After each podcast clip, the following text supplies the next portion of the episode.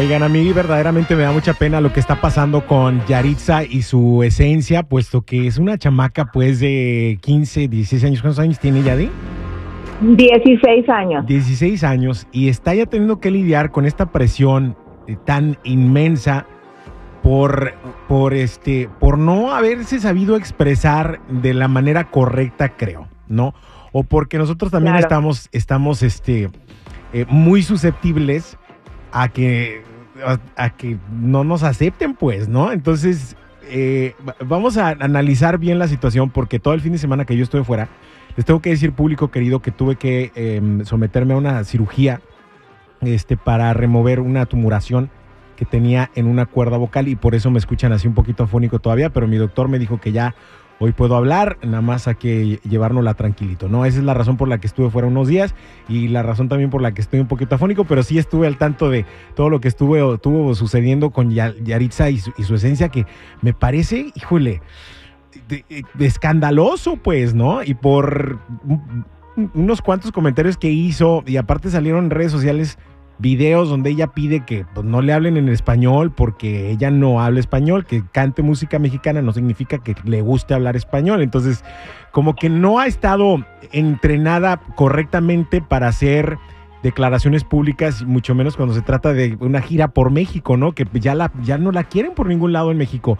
Es más, este, vi un video también donde en una quinceñera tocaron su música y la abuchearon. Entonces, mi- yo no quiero imaginarme la presión por la que está pasando la niña y, este, y la, la decepción o la depresión por la que puede estar pasando por esta situación, ¿no? Que se salió de control ya de. Demasiado, fíjate. Vamos a analizar primero los comentarios porque creo que mucha gente lo ha distorsionado en redes sociales y lastimosamente los ha utilizado a ellos para ganar likes. El primero que me encontré, bueno, ella dijo, no me gusta el ruido en la Ciudad de México. A mí tampoco me gusta. Y entonces por eso me van a atacar, porque en realidad sí es una ciudad muy ruidosa a la que tal vez ella no está acostumbrada.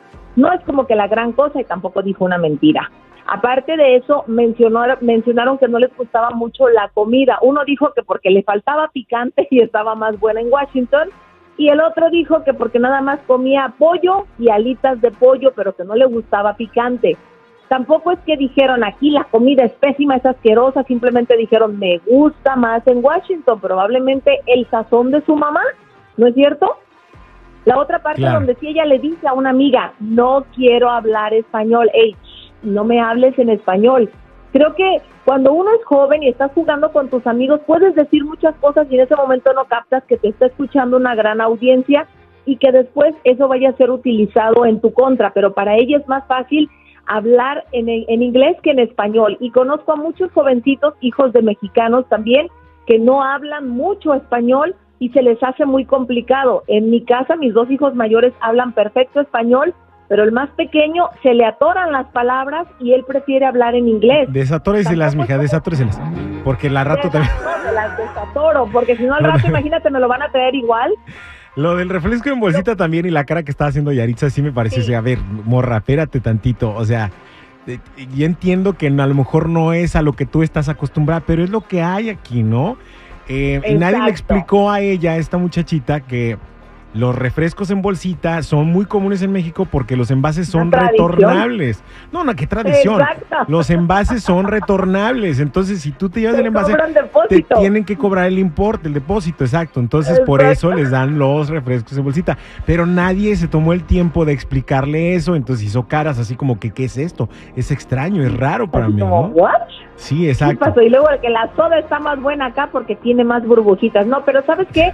Lo peor es lo que están haciendo. Sin gas. Están, están utilizando a una mujer que le dicen la gallera, que es una TikToker que se dedica a ofender a, lo- a la comunidad indocumentada, haciéndola pasar por su mamá o por su tía, Ah. lo cual es una gran mentira. No es cierto. Mentira, mentira. Oye, pues, ¿qué podemos aprender de todo esto, Yani? Y, y yo creo que, mira, ni tanto que queme al santo, ni tanto que no lo alumbre. Yo ayer fui a Home Depot, porque ya sabes, cuando crece uno, luego de- en lugar de salir y andar haciendo cosas, pues vas a Home Depot.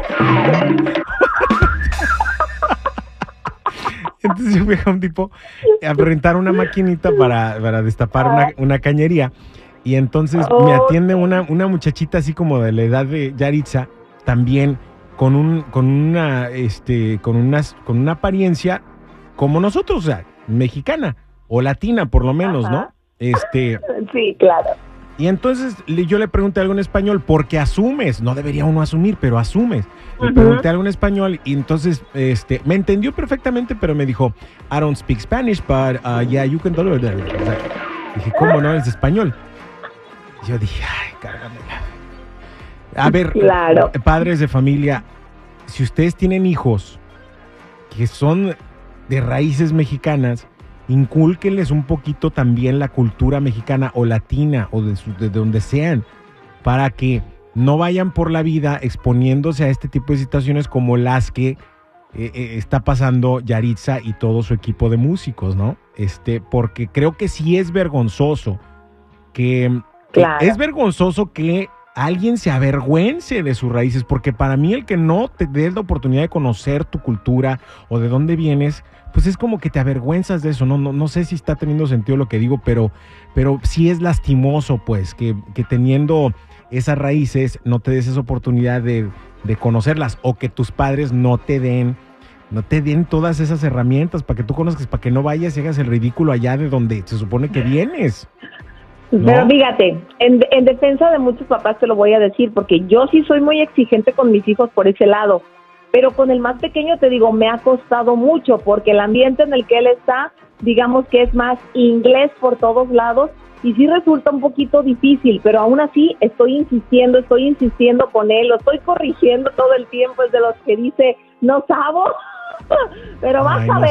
no sabo qué No sabo qué No, pero estoy trabajando en él, eso sí, y sí le estoy mostrando nuestra cultura y el respeto a nuestro país, y él dice que es orgullosamente mexicano, aunque sea un no sabo Qué bueno, qué bueno. Eh, por lo menos que no quede por ti, ¿sale chula? ¿Nos harías ese gran favor a toda la humanidad? Por supuesto.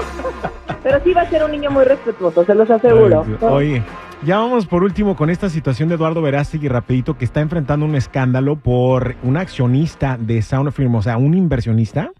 ¿O cómo fue? Claro, sí, uno de los inversionistas de la película, pero que se hizo para promoverla. Fíjate, es alguien que donó, si acaso, 700 dólares, no es mucho, porque hubo como seis mil inversionistas, pero se ha visto involucrado en un escándalo justamente por abuso de menores. Está la investigación en este momento, todavía no le han dado un cargo directo ni se ha resuelto esta situación, pero Eduardo sí fue muy claro y dijo que han tenido muchos enemigos en contra de esta película, que lo único que quiere es concientizar y que están utilizando cualquier cosa mínima para tratar de tirarles, pero el mensaje es claro a la conciencia de todos que el abuso de los niños no debe ser permitido en ningún lugar. Es lo que te iba a decir, dije, ojalá que no manche esto todo, el, todo lo que está ocasionando positivo la película de Eduardo Verástegui de Sound of Freedom, ¿no? Porque, bueno, o sea, aparte, 700 dólares, pues sí, uno nunca sabe cuando estás haciendo un proyecto y luego estás este, consiguiendo donaciones o, o inversionistas, pues no sabes a lo que se dedican realmente, ¿no? Pero el propósito, ojalá que no se vea manchado por esta situación.